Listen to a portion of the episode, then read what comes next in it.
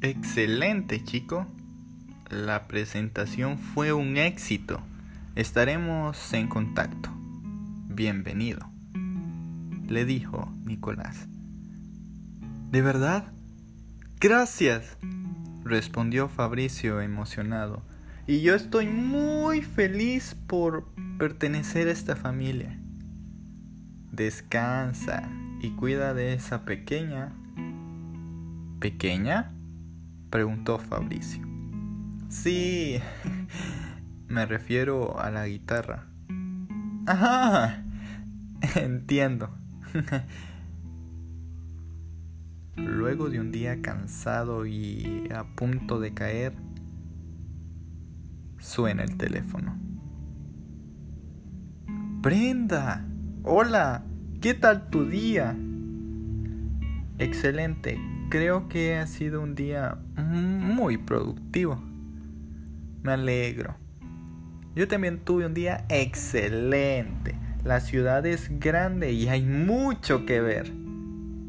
Eh, espera, ¿cómo dijiste? ¿Ciudad? No. Eh, oh, ¿sabes? Bueno. Llevo unos días aquí y pues el objetivo principal era buscarte.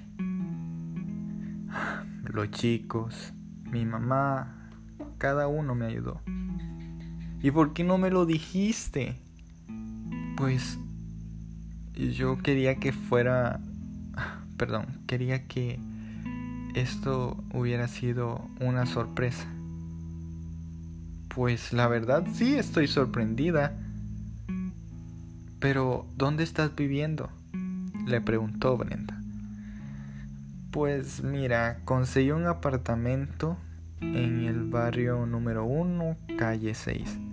¿Son los apartamentos de Doña Ángela? Sí, sí, sí. La verdad es una muy buena señora y tranquila.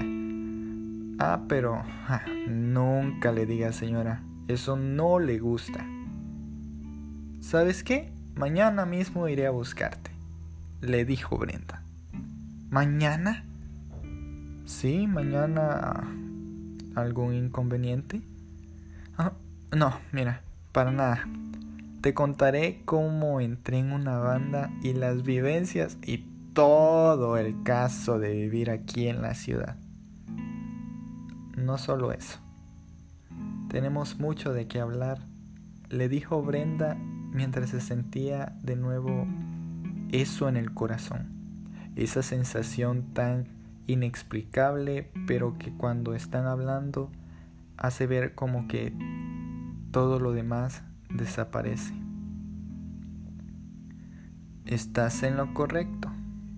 Me disculpo, en verdad.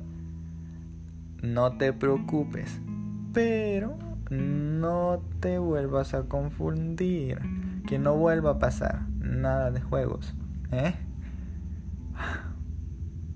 Ya no te conoceré, pequeño Beethoven. Lo de pequeño Beethoven está de más. Mañana es el gran día. Otra historia de amor. Sigue el podcast para no perderte más estrenos. Eric Palma, audio e historia.